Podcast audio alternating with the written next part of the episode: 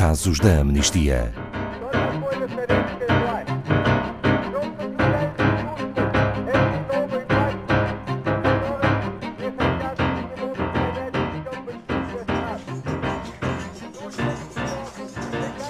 Um pouco por todo o mundo, conhecemos histórias de mulheres que corajosamente desafiam as injustiças, apesar das consequências.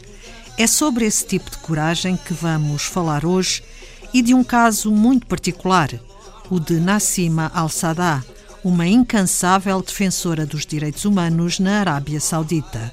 Nassima é um dos casos da Maratona de Cartas deste ano e um dos que precisa da nossa ação imediata. Boa tarde, Paulo Fontes, da Amnistia Internacional Portugal. Quem é Nassima Al-Saddah? Boa tarde, Ana Paula, e boa tarde a todos os ouvintes que estão connosco. Nassim Al-Saddah é uma defensora de direitos humanos na Arábia Saudita, como disse. Eh, ela é particularmente ativa em projetos de educação para os direitos humanos, projetos de direitos civis e políticos e direitos de minorias na Arábia Saudita. Já em 2015, eh, candidatou-se às eleições municipais, mas foi proibida de participar. Ela é uma das conhecidas ativistas que fizeram campanha para que as mulheres pudessem conduzir e para pôr fim ao sistema da tutela masculina, o sistema dos guardiões. E o que é este sistema de tutela masculina? É um sistema que obriga as mulheres sauditas a pedir a autorização de um familiar masculino, seja o marido, o pai, um irmão ou até mesmo um filho, eh, para as tarefas mais básicas do cotidiano desde viverem sozinhas, viajar ou mesmo procurar um trabalho. Eh, e estas restrições fazem com que as mulheres sejam equiparadas com quase menores e que não tenham um dizer livre sobre as suas ações. Isto tem uma grande implicação na sua vida e na sua liberdade cotidiana. Paulo Fontes, e este sistema ainda está em vigor? Sim, estas leis e este sistema tornaram-se mais flexíveis nos últimos meses, mas muitas das mulheres que trabalharam e agiram para acabar com estas injustiças acabam por permanecer presas eh, por causa desse seu trabalho. Portanto, ao defender a liberdade de outras mulheres, Nassima perdeu a sua. Eh, exatamente, Nassima e muitas outras defensoras de direitos humanos na Arábia Saudita.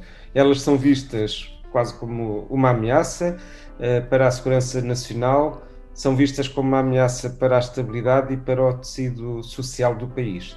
E como está a sua situação neste momento? Bom, a Nassima foi presa há mais de dois anos, portanto, no dia 31 de julho de 2018. Na prisão, ela foi vítima de maus tratos e, durante cerca de um ano, ficou numa cela pequeníssima, em regime de solitária, completamente isolada de outras pessoas. Uh, apenas lhe é permitido um telefonema por semana à família, mas não pode sequer receber visitas nem do seu próprio advogado. E como é possível a Arábia Saudita receber tanta atenção mediática mundial e ainda assim este tipo de casos prevalecer? Pois é verdade, Ana Paula. A Arábia Saudita tem acenado ao mundo com várias reformas uh, recentes, como a flexibilização das restrições sociais e a suavização do sistema de tutela, uh, no fundo para conseguir a aprovação dos líderes mais poderosos em termos de lideranças empresariais e lideranças mundiais. E foi um pouco isso, aliás, foi exatamente isso que aconteceu em outubro deste ano, eh, no Fórum B20, onde os líderes empresariais apresentaram recomendações ao G20, que decorreu também na Arábia Saudita.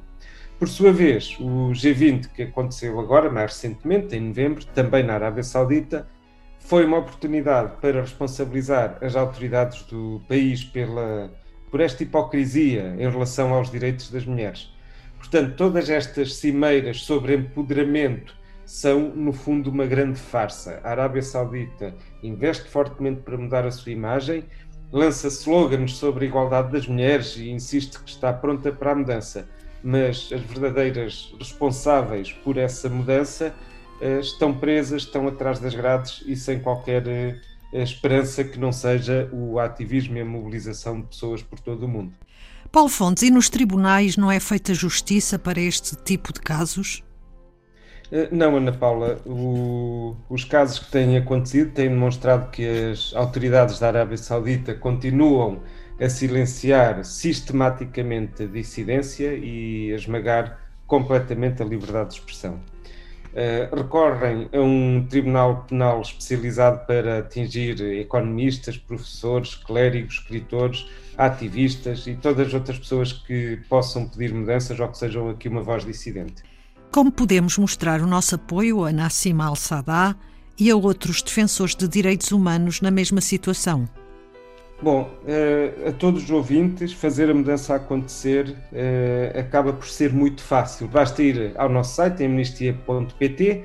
O caso da Nassima faz parte da Maratona de Cartas e é por isso, durante estas semanas, um caso que milhões de pessoas em todo o mundo estão uh, a apelar e estão a fazer o mesmo para que esta defensora de direitos humanos seja, veja a liberdade imediatamente Uh, estamos a apelar ao rei da Arábia Saudita que retire todas as queixas contra Nassima, a liberte imediatamente e incondicionalmente e a todas as outras mulheres defensoras de direitos humanos.